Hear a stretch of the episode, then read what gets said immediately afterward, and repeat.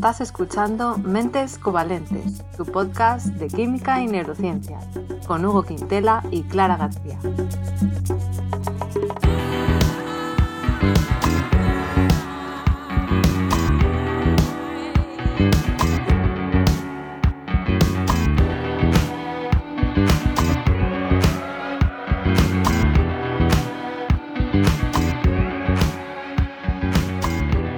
Bienvenidos al episodio 41, el primer episodio del año 2022, después de este descanso navideño que nos hemos tomado Hugo y yo para retomar fuerzas. Así que nada, eh, Hugo, bienvenido, feliz año, ¿qué tal estás? Hola, gracias por recibirme en tu programa. Eh, bien, eh, Omicron, Ucrania, todo bien. Todo bien, ¿no? Todo... Yo bien, la verdad, ¿no? yo no me puedo quejar, estoy contenta y creo que el episodio de hoy mm, será de interés para muchas personas y tiene que ver también con este periodo navideño que acabamos de pasar porque bueno, mm, yo creo que es algo que se experimenta bastante en estas fechas y es que vamos a hablar hoy de las resacas y del alcohol. Ah, déjalos que camelen. el término resaca, tú no sé si te suena a ti, Hugo, de dónde viene. Yo no. Del... Sí, del mar supongo. resaca. Vale, no, me refiero, oh. es que claro, me he explicado muy mal, me refiero al término médico. Ah. Porque existe un término médico que yo no lo conocía y es beisalgia. Beisalgia. Ah, o sea que te puedes pedir la baja por eso, claro. Claro, puedes decir, tengo esto.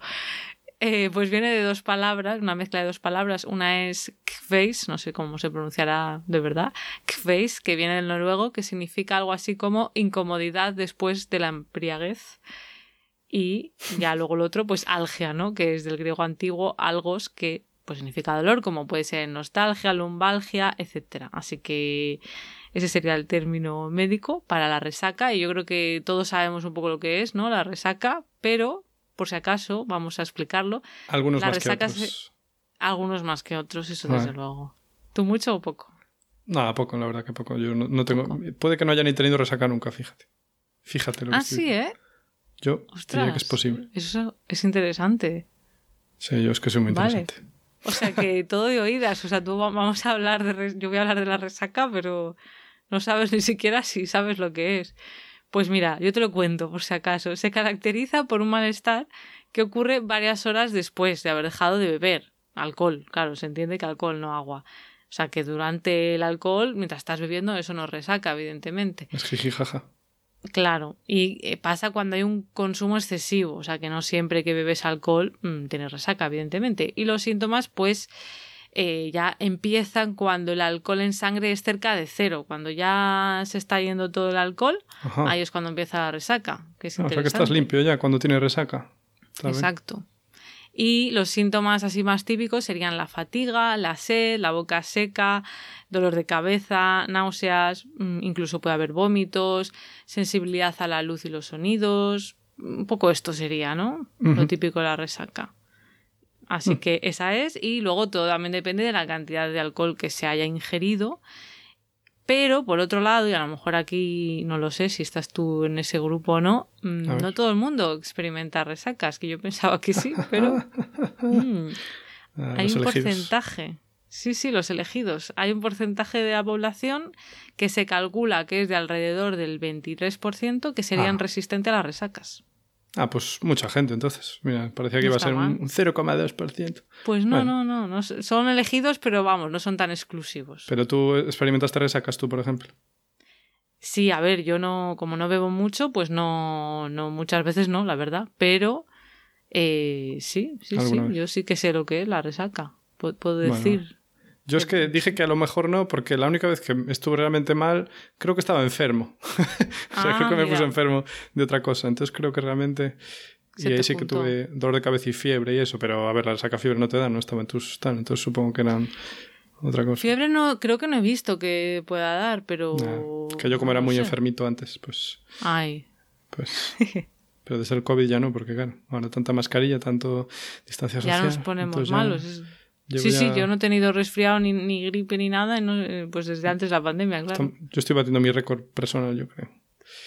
Bendita enfermedad. pues estupendo. y de resaca tampoco. Eh, entonces, bueno, esto, esto es la pequeña introducción de qué son las resacas y yo creo ahora, Hugo, que tú nos vas a hablar, ¿no? Como químico siempre, un poco de, de la parte del etanol, imagino, ¿no? Que es el causante. Sí, sí. Cuéntanos, a ver. Porque el etanol, ese, ese pequeño pillo que acompaña a la humanidad probablemente desde la prehistoria, ¿no? Porque una cosa que sabemos es que las frutas así, si las dejas un rato a que se pongan demasiado maduras, pues eh, contienen cierto, ciertas partes de etanol. Pero en cuanto a registros históricos, nos tenemos que ir a donde nos vamos muchas veces, aunque quizá no lo hagamos notar tanto. Pero bueno, nos tenemos que ir a China. Porque China no está haciendo más que recuperar el puesto que le pertenece. Porque China siempre fue una superpotencia. Entonces, en el 9000 a.C.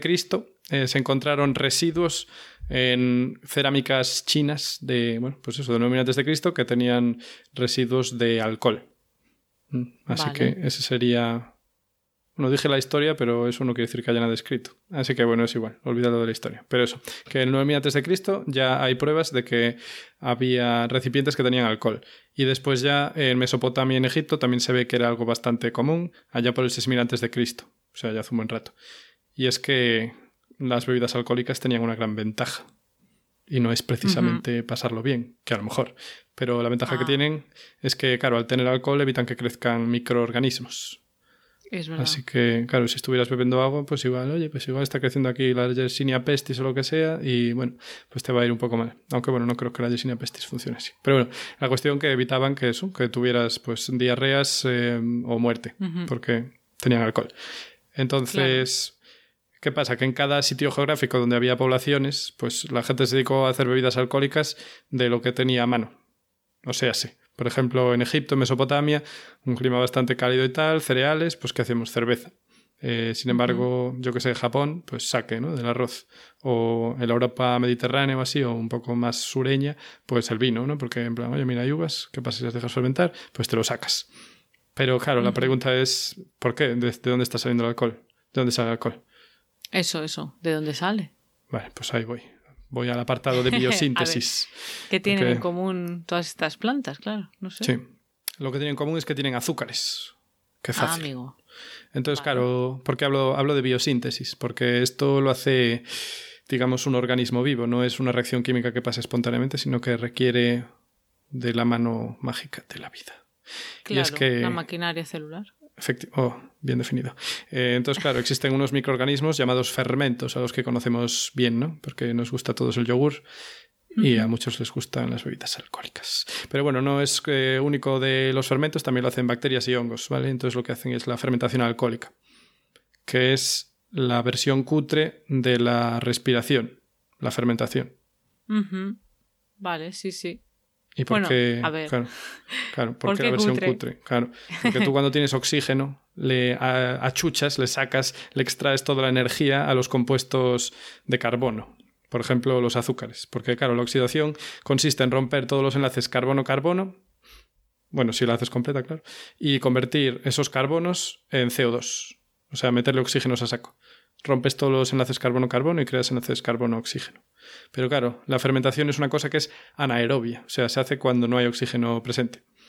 Entonces ahí no, no eres capaz de romper todos los enlaces carbono-carbono sino que a pesar de que liberas CO2, el oxígeno de ese CO2 sale de los oxígenos que tienen los propios azúcares, porque los azúcares tienen átomos de carbono, de oxígeno y de hidrógeno. Entonces liberas pues agua y CO2, pero no eres capaz de romper todos los enlaces carbono-carbono. Así que digamos que sacas como un porcentaje relativamente pequeño de la energía que podrías sacar si oxidaras todo. ¿Y qué pasa? Que en vez de liberar solo, o liberar solo CO2, al final liberas etanol. O sea, el etanol no es más que un subproducto de la fermentación de los azúcares. Es el pis que hacen las células bueno, sí, eh, las bacterias, los fermentos y tal, cuando eh, se comen, digamos, los azúcares de todas esas frutas, cereales o lo que toque. Y es que no tenemos que olvidarnos de que el oxígeno es una cosa extraordinaria en realidad. Que tengamos tanto oxígeno por ahí flotando es algo extraordinario. Ya hablaremos más en nuestro capítulo del oxígeno, que es que os va a encantar. Porque lo haremos. Próximamente. Claro, eh, porque eso, que tengamos oxígeno, esto también es de nuevo fruto de actividad biológica. Si no hubiera actividad biológica, no habría oxígeno, porque el oxígeno es una cosa muy reactiva. parece que no es tan reactivo porque está diluido con nitrógeno. Pero si no tuviéramos ahí un 70% de nitrógeno, hacías una chispa y ardía el mundo entero, ¿sabes? Si tuvieras ahí 40% de oxígeno, una chispa y arde todo y ¡fuas! Y se acaba todo. Por eso. No me digas Entonces, eso, por favor. Claro, porque dirás tú, en plan, ¿sabes? ¿Para qué quiero yo fermentar movidas si hay oxígeno en todos los lados? Bueno, pues no seamos tan listos porque no lo hay en todos los sitios. Yo que sé, en un pantano ahí en aguas profundas que no sé qué, pues si está cubierta eh, la superficie del agua no llega la luz, entonces no se va a producir oxígeno por la fotosíntesis. También a lo mejor si estás en una cueva ahí encerradito, pues tampoco se renueva el oxígeno. Eh, entonces claro, eso, pero por esto es algo que, que lo pueden hacer, por ejemplo, bacterias, has dicho, ¿no? Sí. Eh, Correcto. Bueno, organismos unicelulares, pero claro, estábamos hablando de si la uva, el arroz, estas plantas. Sí. Las plantas en sí no harían la fermentación. Es Correcto. Sí. Los organismos que tú le añades a esa planta, ¿no? Sí, es verdad que no hice esa, no, esa aclaración. Claro, en la naturaleza cuando lo encuentras es porque, en plan, mira, había bacterias por ahí que les apetecía comer y se están comiendo la fruta y está, mientras se la comen, pues eso, están segregando etanol. No es que la fruta en sí, en el metabolismo de las células que sea, esté en general etanol. Gracias por vale, esa. Entonces nosotros los humanos echamos, echamos esos bichitos para poder conseguir el etanol. Exacto. Y me voy a meter en un charco con el tema de la fermentación también. Porque dirás tú, la fermentación, qué utilidad tal. Pero es que, claro, en la tierra no hubo siempre oxígeno, ¿sabes? Entonces yo eh, me voy a aventurar un poco porque yo no soy biólogo ni nada, pero digo yo que a lo mejor bueno, sin a lo mejor. O sea, antes, probablemente estuviera antes la fermentación que la respiración, porque si no había oxígeno, pues fermentarás cosas antes que mm. tal. Pero bueno, no me voy a meter tampoco porque... Yo es que no, eso no me acuerdo si lo estudié la parte evolutiva de eso. y también eh, yo recuerdo haber estudiado que nosotros fermentamos o sea, cuando haces, cuando haces ejercicio anaeróbico, que ahí tus células pasan a hacer fermentación. Pero la verdad es que esto no lo verifiqué porque también recuerdo que se decía que las agujetas se producían porque formas ácido láctico de la fermentación y luego que se dijo que no era y luego se a decir que sí. Bueno, nos hemos quedado ahí que no sabemos, ¿no? Pero bueno, yo me que, quedé, que, Sí, del año 2004 me quedé yo en esa parte. Nos hemos quedado ahí. Pero vale, que la fermentación que no, está, no es algo tan único de solo unos pocos organismos, vamos. Eso. Entonces, eh, voy a seguir y voy a hablar un poquito, porque está hablando de la humanidad, luego hablo de dónde viene. ¿Y qué pasa? Que a la humanidad le cundía mucho, pero tú si haces fermentación, eh, pues eso, como decíamos, en plan, mira, pongo ahí mis uvitas, las dejo que fermenten con sus fermentos de turno, del 20% de etanol no vas a pasar en la disolución que saques. ¿Y eso porque es? Porque los fermentos o el organismo que sea se ahoga en su propio pis, digamos, que su pis, te dije antes, que es el etanol. Entonces, claro, es un producto de desecho para ellos y se acaban envenenando. Entonces, cuando llega eso al 20%, como mucho, se mueren y ya no pueden seguir fermentando. Vale. Claro. Entonces, por esto, eh, lo primero que hubo pues, fueron bebidas con bajo nivel de etanol, pues como el vino, la cerveza, eh, el oporto, etcétera, etcétera que no, que ya sé que Uf, lo probé el otro día, qué rico estaba eso. Ah, me encanta, pero la verdad es que tengo que decir, mira, yo esto no lo hice para el programa, pero es que un día fui a una cata de Oporto y nada, ¿Ah, me explicaron que, a ver si me acuerdo comer, que le, para que no se les estropeara el vino, le ponían un poco de ron, si mal no recuerdo, o no me acuerdo qué bebida alcohólica era, digamos que aguardiente. Ah, vale. Y eso para poder transportarlo a largas distancias. Por lo tanto, lo de Oporto que acabo de decir está mal, porque el Oporto ya lleva destilados encima un poquito. Y por eso, ah. pues tiene un poco más de alcohol que normal. vale, eh, vale. Bueno. Pues eh, yo lo voy a dejar ahí, me parece. Y si quieres, pues Clara, vale. Mm, dinos cosas. Perfecto. Pues yo voy a hablar un poco de a qué se debe la resaca, ¿vale? ¿Qué es lo que le pasa a nuestro cerebro o a nuestro organismo en general, a nuestro cuerpo, mm, al día siguiente de beber unas copas de más? Eso, a alguna gente no. Pero bueno, suele ser el día siguiente, ¿no? Porque pues la gente normalmente suele beber por la noche más, pero bueno, unas horas después, ¿no? Bueno, pues parece que no hay un único culpable que digas, esta es la causa última de la resaca. Hay varios factores que pueden contribuir. Por lo que he visto, algunos pues hay más evidencia que otros. Eh, no está del todo claro, pero bueno, yo voy a ir diciendo los que he visto más comúnmente que se comentan. Uno de ellos, y puede ser que es el que más le suena a la gente, es la deshidratación. Mm. Vale, que beber nos deshidrata. Eh, ¿Por qué? Claro, mm, pues estoy viendo líquido, ¿no? Pues, pues parece que debería estar hidratado. ¿Por qué? ¿Por qué? Eso, porque. bueno, pues cuando bebemos alcohol, los niveles de vasopresina en el hipotálamo disminuyen. Que la vasopresina, eh, no sé si la llegamos a mencionar o no brevemente en el episodio 38 de la oxitocina. Yo no diría que sí. ¿Puede ser? Puede ser, porque están muy relacionadas la una con la otra.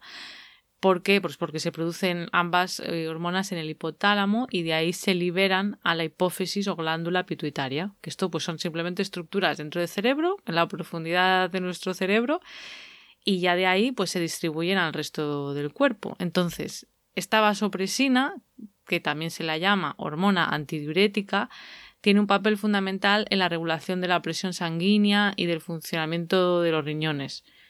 No sé si también hablaríamos de ella cuando hablamos de eso, del agua. No, no lo sé ya. De eso yo no me voy a meter ahí. Pero bueno, básicamente, como su nombre indica, ¿no? Esto de hormona antidiurética promueve la retención del agua desde los, desde los riñones para que orinemos menos. Entonces, ¿qué pasa? Que si cuando bebemos alcohol tenemos menos vasopresina, eso va a hacer que no se inhiba eh, las ganas de orinar entonces orinaríamos más de lo que tocaría. ah, y eso que lo hace para lavar el cuerpo, para echar, para orinar el alcohol. pues no sé si no sé si tiene ahí ese sentido evolutivo, puede ser, no lo sé. Pero la cosa es que, claro, echas más agua de la que estás ingiriendo y pues claro, pues te deshidratas. Aquí también podrías pensar, bueno, pero estoy, sigo bebiendo, entonces sigo ingiriendo, pero claro, es que si por ejemplo, estos son los datos que he visto, que luego no he encontrado un paper que los respalde, pero vamos a ponerlo como hipótesis, si por cada 250 mililitros de alcohol que ingieres tu cuerpo excretaría entre 800 y 1000 mililitros de, líquido, pues vemos que es un balance negativo. Aunque tú vayas bebiendo, vas siempre expulsando más. Entonces, al día siguiente nos levantamos, pues eso, con dolor de cabeza, con sed, nuevamente te apetece beber mucha agua. sí, eso sí que lo padezco yo, pero no sé si puede considerar solo la sed resaca, no sé. Claro, si fuera solo eso no estaría bien. Uy, qué bien sienta beber con esa sed ¿eh? de, de, beber. Uy, qué rico. Exacto. Sea agua.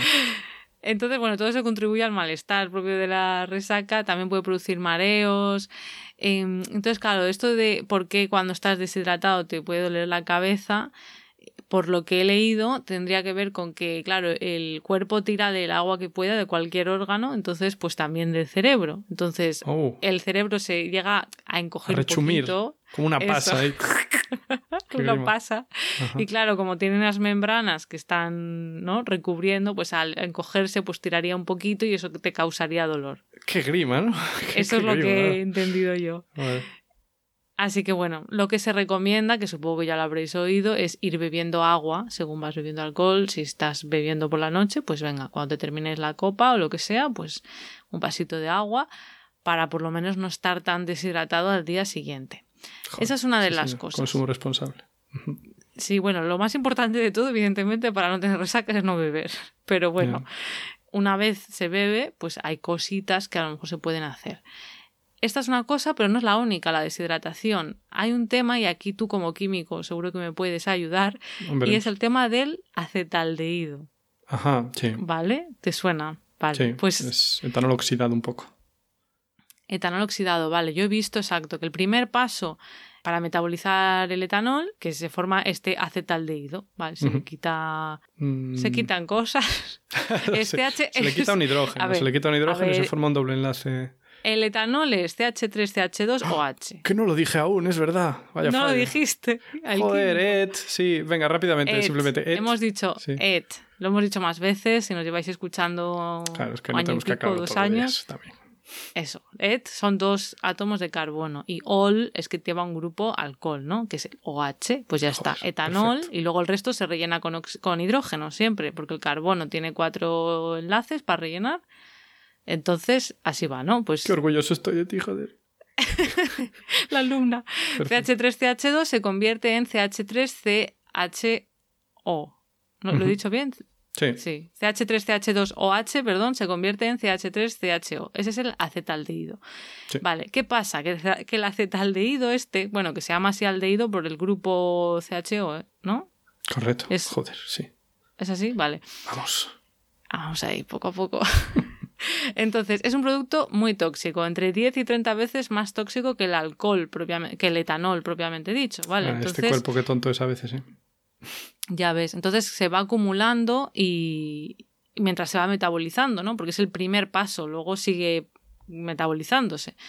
Entonces, esto ocurriría en el hígado y, y, luego pues, se va secretando finalmente en el cuerpo en forma de ácido acético, gracias a la aldehído deshidrogenasa, se llama la ¿no? La, sí, la enzima que convierte el acetaldehído en acetato se llama así.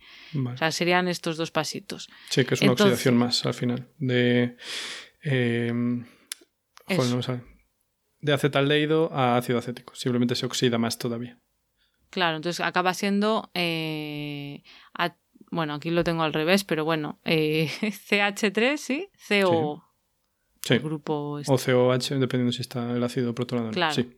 Muy bien, muy bien. Bueno, total, que esos dos pasos están ahí y se cree que podría ser que el acetaldehído mm, fuera responsable de las náuseas y los vómitos que pueden ocurrir al día siguiente en la resaca si se ha bebido demasiado.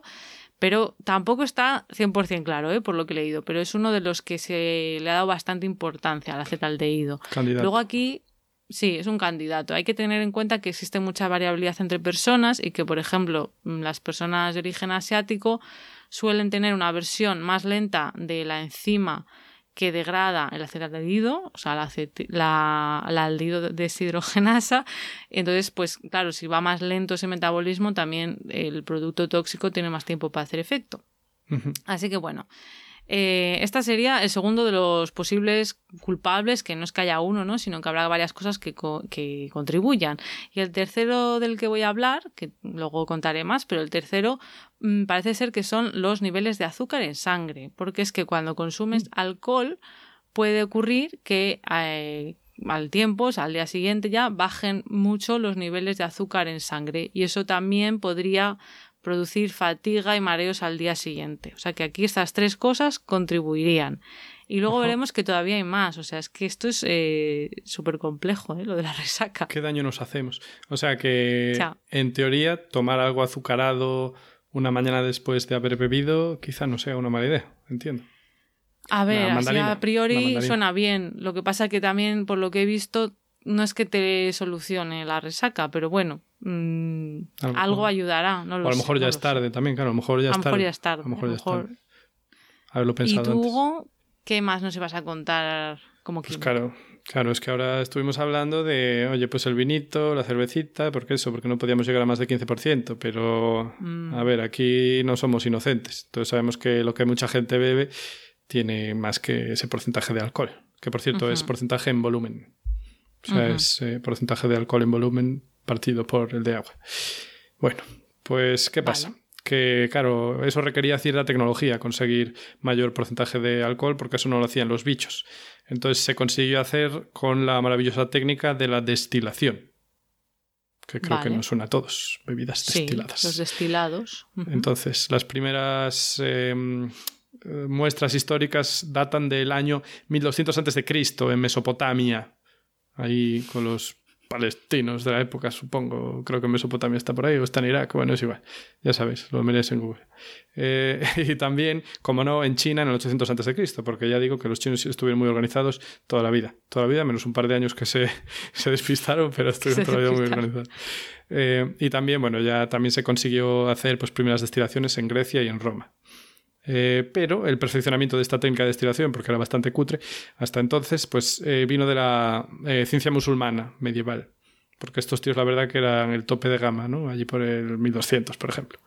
Y bueno, esta técnica te lo utilizaban sobre todo pues, para extraer esencias, para hacer perfumitos, pero también para sacar, pues eso, alcoholitos para hacer bebidas más, más potentes. Entonces se consiguió. Sí. No, sí, los musulmanes no, eso te iba a decir, los musulmanes no, A ver, yo ahí no me voy a meter, ¿eh? Yo no me voy a meter porque el tema del alcohol no estoy seguro de que fuera desde el inicio del Islam o fue algo que vino un poco a posteriori. Pero bueno, si no, igual era de apóstatas o igual era de, pues eso, de cuando se mezclaron con los europeos y a lo mejor los primeros en usarlo realmente para beberlo. Pero bueno, eso, que el alcohol tenía otras aplicaciones, entonces tampoco me veo... Claro, que no era solo para el drinking. Claro, pero igual, en fin. Eh, entonces, en el siglo XII ya se podía obtener en la Europa medieval eh, pues alcohol de hasta el 90% de pureza por el método de la destilación. Que bueno, voy a solo apuntar que lo de la destilación es pues tener una mezcla de líquidos, cada uno con un distinto punto de ebullición, y entonces, claro, lo calientas vamos a decir eh, que el etanol creo que tiene unos 78 grados centígrados y el agua 100, pues en teoría si calientas esa mezcla por encima de 78 consigues separar el etanol del agua. Pero al final no es tan sencillo. Parece que es muy mm, sencillo, pero no.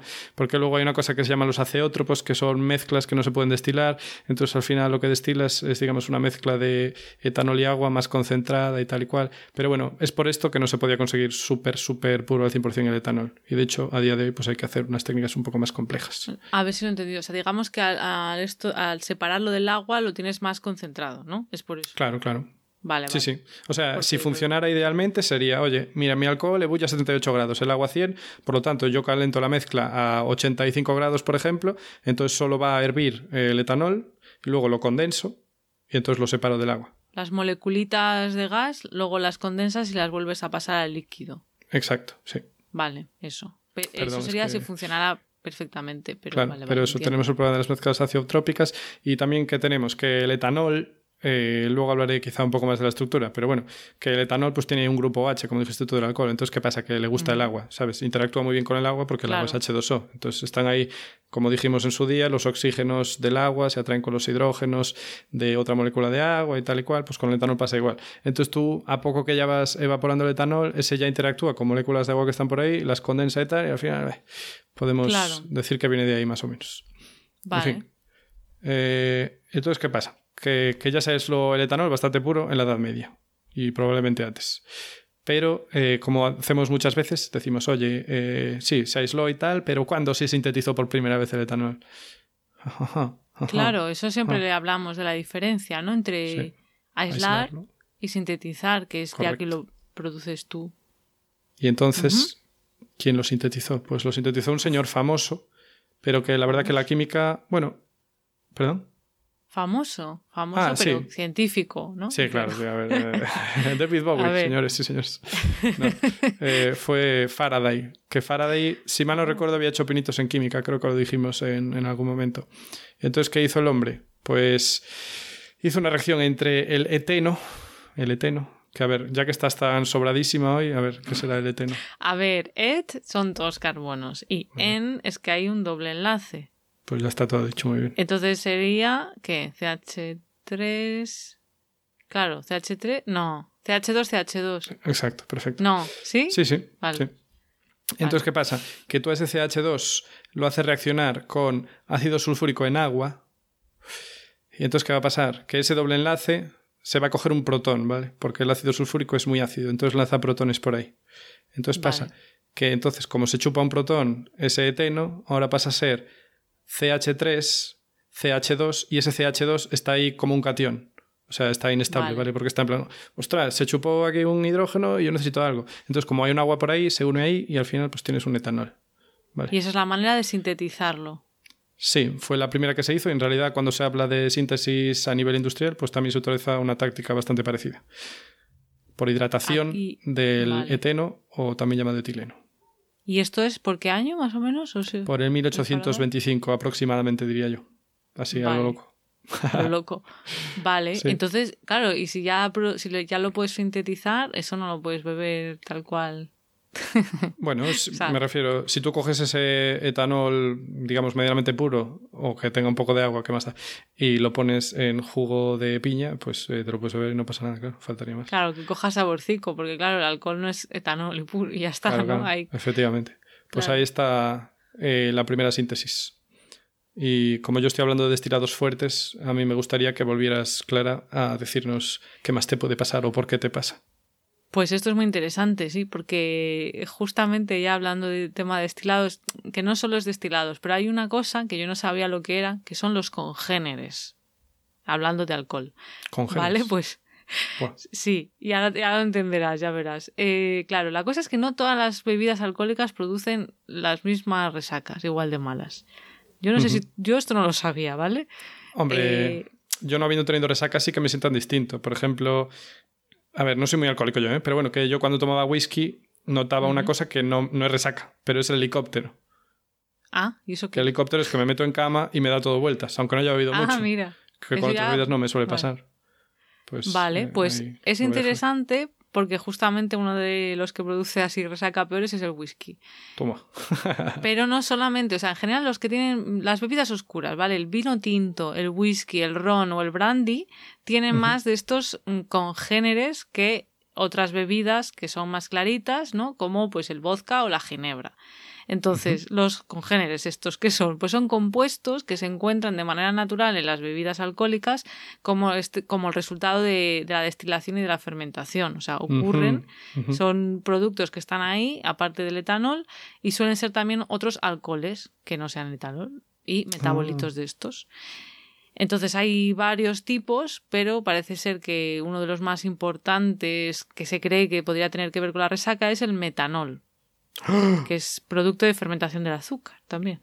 ¿Qué me dices? Metanol. Met. O sea que el metanol. Met. Correcto, sí, sí, sí. CH. Que cuidado. No, C... Ah, ¿cómo es? ¿CH o H? No. CH3 o H. Ay, joder, claro. CH3 o H, ya, ya se me olvida todo. Qué peligrosísimo beber metanol. Que hubo casos de adulteración de vinos con metanol porque era muy barato y vamos, muertos, ciegos. Sí, sí, sí. Cuidado con eso. ¿En serio? Sí, sí, sí. Se mezclaban. Sí, o sea, un productor de, yo que sé, un desgraciado, pues para añadir octanaje, digamos, a, a vinos y cosas así, pues les metía metanol. Pero bueno, esto a lo mejor en los años 70 o algo así. Vale. Porque era más barato meter metanol que meter etanol. Vale, pues esto, lo que hablamos normal, no es que tenga, que se mezcle, sino que bueno, pues que es un subproducto y que está ahí en pequeñas cantidades. Y parece ser que los metabolitos del metanol también, aparte, en nuestro cuerpo, que serían ah, el formaldehído. Mm, Muy bien. chungo. formaldehído y ácido fórmico. ¿Has visto? Eh. Que formaldehído, lo de formal Formal 89. Esto venía de las, de las, algo de las, estas, ¿cómo se llaman? Sí, las, pequeñitas, las de seis patas. Eh, ¿cómo, son las, las, hormigas? Las hormigas. Hormigas, joder, no me salía la palabra, ¿tú te crees? O sea, la palabra hormiga. Las formigas. Em, sí. pero ¿por qué? Eh, ¿Fórmico cómo es? ¿Formaldehído? Porque te... Bueno, se definen escupiendo ácido fórmico. Bueno, escupiendo por el burato ese, el agujero ese que tienen por ahí. Vale, eso. Qué técnico todo. Vale. Eh, vale, pues estos son muy tóxicos y podría ser que contribuya a los síntomas de resaca. Mm, Entonces, otra cosa a tener en cuenta es que tanto el etanol como el metanol son sustratos de la enzima alcohol deshidrogenasa que hemos dicho antes que se encarga de ir metabolizándolo pero la enzima tiene mucha mayor afinidad por el etanol. Mucha mayor afinidad, pues significa que de los dos, si tiene los dos para elegir, se va a ir con el etanol. Ajá, de eso hablaremos después rápidamente. Ah, sí, también, pues mira. Pues mientras, mientras tengamos etanol en nuestro cuerpo, esta enzima se va a preocupar del metanol y del etanol y, del, y al metanol lo va a dejar tranquilo. Entonces, eh, va a ser al día siguiente, cuando este metanol ya empiece a Mm, degradarse, ¿no? Mm. A metabolizarse, que vamos a notar los efectos de sus subproductos en nuestro cuerpo. Por eso, que yo aquí ya me pierdo un poco, porque he leído que por eso puede ser que se note un alivio de lo de beber alcohol por la mañana al día siguiente, pero que en realidad no se recomienda. No sé si os suenan los, los Bloody Marys estos que se toma la gente al día siguiente más alcohol. Ah. Ah, bueno, el mítico dicho es en plan que se la resaca se va bebiendo más cerveza, venga, toma. Sí, pues con el Bloody Mary, que creo que es con vodka, eh, no es que se recomiende, pero entiendo que podría, por lo menos momentáneamente, funcionar, porque mientras tú le das más etanol a tu cuerpo, pues eso, el alcohol deshidrogenasa pues va a no ocuparse del metanol y yo entiendo que entonces se puede llegar a excretar sin que se haya producido eso es lo que he entendido. Los, subproductos intermedios, no lo sé. Hombre, suena a eh, que solo está retrasando lo inevitable. Eso es lo que me parece a mí. Entonces, bueno, en fin. Y luego, ya quitando, aparte de esto de los congéneres, que son estos productos que hay en las bebidas, aparte, que ya hemos dicho que en las bebidas más oscuras más, luego hay algo muy interesante que parece que, hay bastante evidencia científica al respecto, que es que tendría que ver mucho las citoquinas en la resaca. Ah, vaya, vaya, vaya. ¿Has visto? Esto ya inmune ahí haciendo de las suyas o qué? Exacto, porque eh, exactamente las citoquinas pues son eh, moléculas mensajeras que utiliza el sistema inmunitario Entonces reacciona como si tuviéramos una infección, como si estuviéramos enfermos, por eso nos encontramos mal, ¿no? Al final. Y bueno, pues se ha visto que hay una correlación entre los síntomas de resaca y niveles más altos de citoquinas. Así que bueno, pues esto podría producir dolores musculares, fatiga, irritabilidad e incluso pérdida de memoria, aunque la pérdida de memoria mm, también tendría que ver con más cosas de la intoxicación etílica del día anterior, pero bueno, eh, que, puede, construir. Es muy fuerte todo esto. es muy fuerte. Muy fuerte. Así que bueno, las citoquinas también. Eh, hay que tener en cuenta que todo esto es muy difícil de estudiarlo porque bueno, para hacer un estudio en el que se pueda investigar bien la resaca, que todo el mundo... No puedes hacer un grupo control fácilmente dándoles placebo porque la gente sabe cuando está borracha. O sea, no no es fácil imitar los efectos, ¿no? Y luego, pues hay más cosas que pueden influir, por ejemplo, la cantidad y la calidad del sueño. O sea, si tú duermes uh. mal porque el alcohol ya te hace dormir mal, al día siguiente también estás peor, tú das fe, ¿verdad? Doy fe que sí, que durmiendo mal y poco, eh, de que te suba todo mucho más rápido, sí. Y de tener lagunas también. Por eso. Entonces, que yo claro, mi vida, sí. Pues mira, pues lo de dormir mal también podría afectar. Entonces, claro, eh, y luego ya la cantidad que bebas. Eh, evidentemente, cuanto más bebas, pues. Pues mejor. Mm, a ver, claro, están las dos cosas. Si no sueles beber y de repente bebes mucho, pues puede ser una resaca muy fuerte. Y luego está el tema de que la gente que bebe habitualmente tiene una mayor tolerancia al alcohol y eso reduce la probabilidad de tener una resaca. O sea que está un poco todo. Y ya luego la parte genética de diferencias individuales, pues de velocidad de metabolizar, cuanto más despacio mm, tu cuerpo metabolice el alcohol en alguno de esos pasos, pues más tiempo están haciendo efecto esos productos tóxicos. Así que bueno, mm, hay, hay, mucho por investigar y como digo, no está tan claro y hay que investigarlo más, pero lo que se suele recomendar para evitar o reducir la gravedad de las resacas es comer antes de beber y también si puede ser mientras, porque así se va absorbiendo eh, más lentamente en el estómago y en el intestino el alcohol. Eso y falta. Bebiendo agua. Por meter en la cultura, digo, que yo que sé que las discotecas tengas empanada. Pues estaría muy bien. Eso hay que meterlo. Estaría muy bien. Lo que pasa es que luego si pillas por ahí, pues oye, bueno, le da atún, no es lo mejor. Pero bueno, eh, a mí me encanta la empanada, merece la pena. Hombre, la empanada gallega está buenísima. es que últimamente estoy comiendo mucha. Ah, sí, claro. Pues eso estaría bien, comer empanada o lo que quieras. Y luego lo de ir bebiendo agua, alternando pues bebidas alcohólicas con aguas y evidentemente beber bebidas con menos congéneros, o sea que pues bebidas, pues eso, cerveza o vino blanco o incluso vodka te va a dar una resaca menos mala, en teoría, y evidentemente lo más importante de todo, pues beber moderadamente, poco a poco, o sea, que no te tomes tres copas seguidas en una hora, sino que ir espaciándolas en el tiempo. Y un poco todo esto es, básicamente, si queremos reducir pues la gravedad de las resacas al día siguiente. Y ya te devuelvo la palabra con lo que tengas que decirnos de la química. Claro, yo quiero poner un broche final, digamos, ¿no? En un poco romper una lanza por el alcohol, porque aquí parece que el alcohol es solo para, ¿no? Para camelar y, no puede ser, es para más cosas. A ver, a ver. Así que voy a hablar de usos del alcohol. Hmm. El alcohol en química se utiliza mucho como disolvente. Y dirás tú, mira que no hay disolventes que me va a traer a mí el alcohol que no me traigan otros. Bueno, estoy diciendo alcohol, hablamos de etanol. Vaya químico estoy yo hecho. Bueno, etanol. Vale, alcohol, etanol. Claro. Eh, propiedad número uno, es barato. Es barato, ¿vale? Porque Eso sí. lo sacas ahí de, en plan, azúcares de mierda que te sobran, yo que sé, ahí de la cosecha de la caña de azúcar, de la cosecha de lo que sea, coges ahí las sobras que no te interesan y puedes sacar etanol, bastante buen precio. Lo destilas y pim pam, bocata de pan.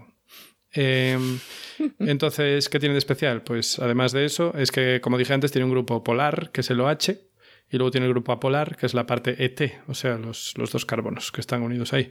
Así que puede disolver cosas eh, polares, o sea, por ejemplo, cloruro sódico, pues te puede disolver una buena cantidad. Y también te puede disolver cosas así más grasientas. Pues eh, además es miscible con otros disolventes como el tolueno, por ejemplo, que es muy apolar. Entonces puedes mezclarlo con agua, con otros disolventes, así que te da mucho juego. Lo que pasa es que es un poco reactivo, porque ese alcohol, ese oxígeno ahí, pues en muchas reacciones te va a interferir. Pero bueno, que lo sepamos. Además es un disolvente que no es muy contaminante. Porque, a ver, si me comparas que hay un vertido de 10.000 litros de etanol con que hay un vertido de 10.000 litros de diclorometano, pues eh, es mucho más benigno el etanol. O sea que puede considerarse química verde. ¿Disolventes eh, para qué tipo de cosas? Claro, es que, es que hay que preguntarme, claro. Eh, pues digo, para reacciones químicas a nivel industrial. Estoy hablando ahora, a ese nivel. Pero bueno, también se usa en disolvente pues para pinturas y para un montón de movidas que puedes usar, ¿vale? Eh, también se utiliza a nivel médico, pues yo que sé, cuando te das unas frigas con alguna movida, pues suele llevar etanol. Muchos medicamentos que no son muy solubles en agua, pues se les añade una parte en etanol y entonces pues te estás tomando un poquito ahí también de, de lingotazo. Y lo del gel de, ¿no? Para las El gel, sí, sí, eso iba después, eso iba después. Ay, perdón. Pero sí, no, es verdad, es verdad. Claro, eso no es em, disolvente, ahí no, ahí no sería disolvente lo que yo estoy diciendo. Sí, entonces voy a entrar ahora en eso, ¿vale? Que el etanol se utiliza también como desinfectante. Eso, vale, vale. Bien, entonces, ¿qué pasa? ¿Cómo funciona esto? Porque a mí me sorprendió, de hecho, trabajando en la empresa que estoy trabajando ahora, que claro, hay que evitar que haya bacterias y que esté todo muy limpio. Y entonces fue justo antes de la pandemia que aprendí por qué se utiliza el gel hidroalcohólico y no simplemente gel alcohólico. ¿Por qué tiene que ser hidroalcohólico? ¿Por qué tiene que ser 70-30? Tiene que ser 70 en alcohol y 30% en agua. ¿Qué pasa? Que ah, ¿sí? ¿sí? porque si tienes alcohol al 100%, resulta que las bacterias y otros organismos, bueno, cómo funciona es que las proteínas que forman cualquier célula, eh, cuando tú las sometes al alcohol, hace que se plieguen mal, como que se ¿sabes? Se constriñen, se, desnaturalizan, dejan de estar plegadas y ser funcionales, como Dios manda. Sí, Ha sido muy bueno. Claro, aquí la gente solo nos escucha, pero yo he visto tu representación teatral eh, que has puesto un gesto. O sea, me retorcí así y puse mala cara. Eh, porque eso, entonces las proteínas dejan de ser funcionales y al final pues te cargas a la célula. Lo que pasa es que cuando pones etanol al 100%, digamos que desnaturalizas la superficie de la membrana de la bacteria, por ejemplo, entonces como que se encoge toda y entonces protege el interior de la, de la bacteria. O sea, todos sus juguitos interiores, eh, poco etanol llega a entrar porque como que todo se constriñe en la entrada de la pared celular y entonces no, no le llega el etanol adentro y no llega a matarla y a destruir sus funciones vitales. Eso si hay demasiado. Sí, si es puro alcohol, si es puro etanol. Sin embargo, si lo pones 70-30, digamos que no pasa, no ocurre eso tan rápido porque el etanol está diluido y entonces sí que llega a penetrar dentro de la, de la célula y a reventarla por dentro un poco. Además, tiene también sí, que también hay la presión osmótica, que la presión osmótica es esto de que Uf, que un fluido que fluye a través de una membrana semipermeable para igualar concentraciones. O sea, digamos que el alcohol chupa el agua, ya dijimos que el alcohol deshidrata, ¿vale? Entonces tú si tienes el etanol fuera eh, de la membrana de la célula, entonces el agua de dentro de la célula va a salir hacia el exterior. Vale. Vale. Y entonces eh, se va también otra vez a, coger la célula, se va como a rechumir y eso la hace menos permeable y entonces también la protege un poco. Pero si pones lo del 70-30, como que también es más gradual y como dije antes, ¿sabes? Son como dos factores. Vale. Entonces, así te permite que llegue. Pero tampoco el, el hidroalcohólico, el etanol, porque por cierto los geles hidroalcohólicos no llevan solo etanol, sino que muy a menudo llevan también isopropanol, que es otro tipo de alcohol que huele genial y que también se suele usar para, pues eso, para tratamientos tópicos que te ponen, yo qué sé, eh, algo que te quita el dolor, va disuelto ahí en una mezcla de etanol, isopropanol y te das fregas. Bueno, la cuestión, eh, ¿qué estaba diciendo? Ah, sí, que no es lo definitivo, porque las esporas eh, de las bacterias sobreviven a este tratamiento que las esporas son como las semillas de las plantas, son como están inactivas, o sea, no están no tienen el metabolismo activado. también, ¿no? Esporas sí, también. Hmm. Pero las bacterias también las generan. Entonces estas son como mm, semillas que están a la espera de que las condiciones sean favorables para pam, desarrollarse, ¿no? La, bacteria. Es como una bacteria que está ahí eh, envuelta en un capullo esperando a que todo esté bien para germinar. Sí, y entonces los, eh, los alcoholes, el etanol, no es capaz de cargarse a estas. Entonces tú, si dices, ah, voy a limpiar mi bisturí con etanol, pues que sepas que no es suficiente. Ah, entonces, ¿qué haces? Eh, también se tratan, bueno, la verdad es que no sé si los bisturios en concreto, pero bueno, en general, eh, en química mm, biológica y tal, pues eh, tratas también con peróxidos, que los peróxidos oxidan todo lo que se encuentran a su paso. Por ejemplo, agua oxigenada, vamos, entre otros. Entonces ah, eso ya se carga las esporas también. O sea que hay que dar un poco de todo. Sí, sí, hay que hacer pues es una mezcla de alcoholes, peróxidos y tal, y ahí sí que te bajas también a lo que vienen siendo las esporas. Y el etanol también se carga muchos virus, aunque no todos. Pero si lo combinas con isopropanol ahí ya te bajas prácticamente todo. Porque también depende de cómo es la membrana lipídica, unas movidas. Claro, depende luego de cada virus como sea. Pero vamos, con el coronavirus sí que... Sí, con el coronavirus. Y también tengo que decir que se los baja a todos muy rápido. En unos segundos, si lo aplicas en una superficie que no sea súper rugosa y tal, se muere todo al tratarlo con, con, etanol o una mezcla, bueno, 70-30 o isopropanol. Vale. Eh, también se utiliza, como dije antes, el etanol mucho en perfumería, pues para extraer esencias de cosas, ¿no? Tú tienes ahí, como, yo no sé si jugabas a eso de pequeña, pero yo cuando iba con mis primas, la verdad es que no lo hice muchas veces, pero bueno, cuando iba con mis primas mayores de pequeño, pues era en plan, estamos haciendo colonia. Y ahora que lo pienso, creo que nunca usaban etanol, por eso no funcionaba muy bien. Cogían hojas de limonero y no sé qué, y bueno, te lo me pasabas. Suena, me suena, ¿eh? pero yo creo que no lo he hecho. Lo metías en una botella de agua, lo agitabas y luego ahí, lo metías pétalos de rosa, no sé, un gato oh. muerto, lo metías, lo agitabas y ahí te sacabas. Entonces, claro, si ahí pones etanol, ahí sí que extraes los compuestos volátiles que son poco, poco polares, o sea que en agua se disuelve muy poco. Y entonces ahí sí que puedes realmente pues, extraer el aroma de esas cosas. Entonces se utiliza mucho en perfumería.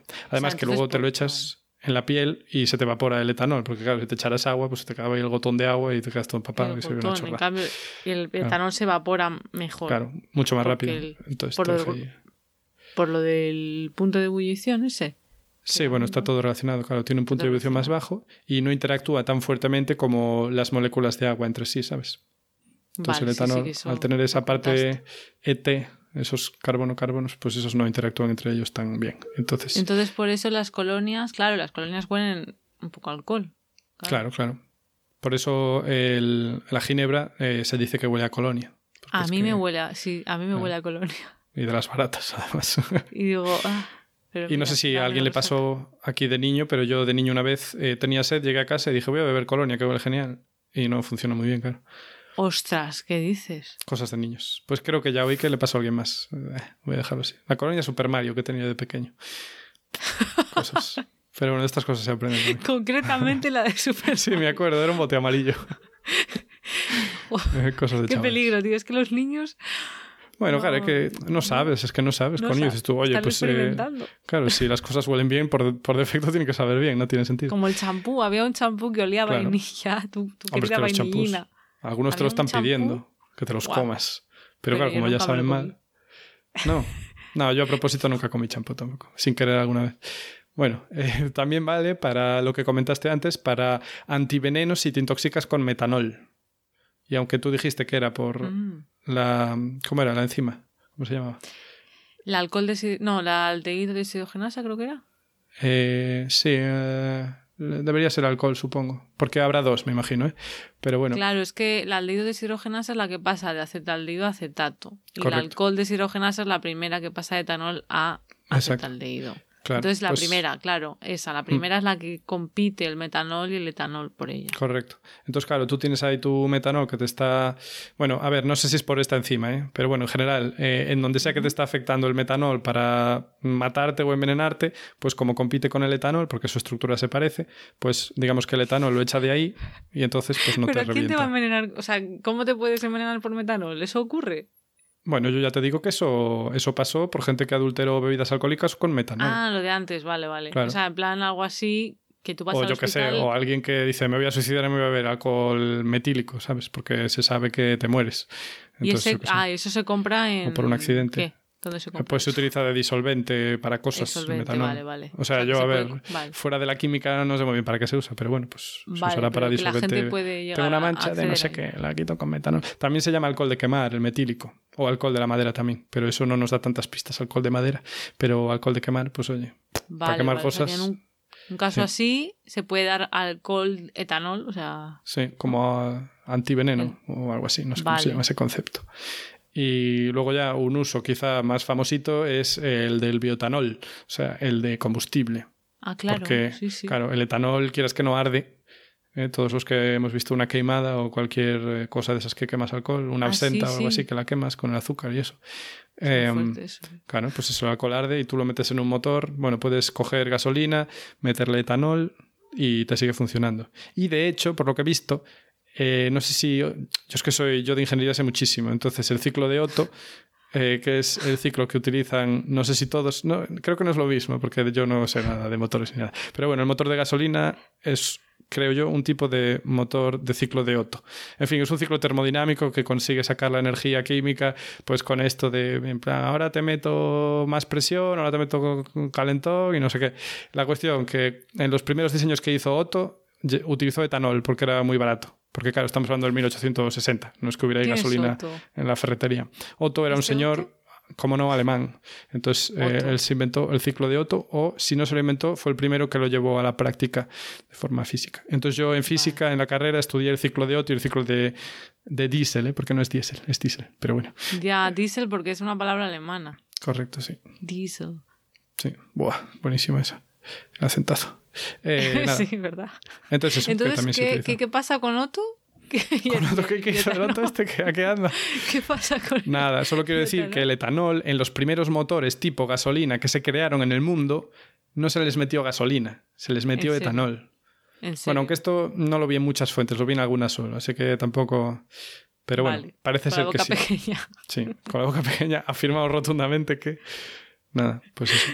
Y que el etanol, pues que arde bastante bien. Lo que pasa es que no tiene tanta energía dentro, digamos, como la gasolina. Pero claro, pues también hay que pensar que es... Sí.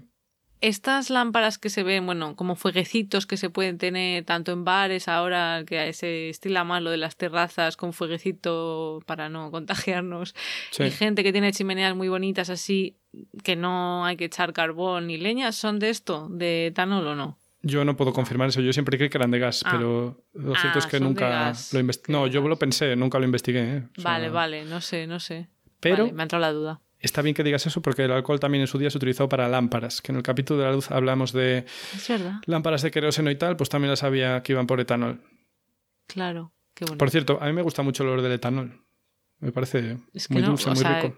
No sé cómo, o sea, aparte de oler una bebida alcohólica de beber, ah, eso es a lo que huele. El etanol huele a eso. Eh, ¿A eso huele? Sí, a ver, tú nunca cogiste etanol de medicinal, de este de, yo qué sé, antes de... No sé para qué lo usas en tu casa, no sé para qué lo usas. ¿Qué pero es, el de las heridas y eso, vamos. Sí, el sí. botiquín. Ya, sí. supongo. A mí no me parece que huela especialmente bien, no.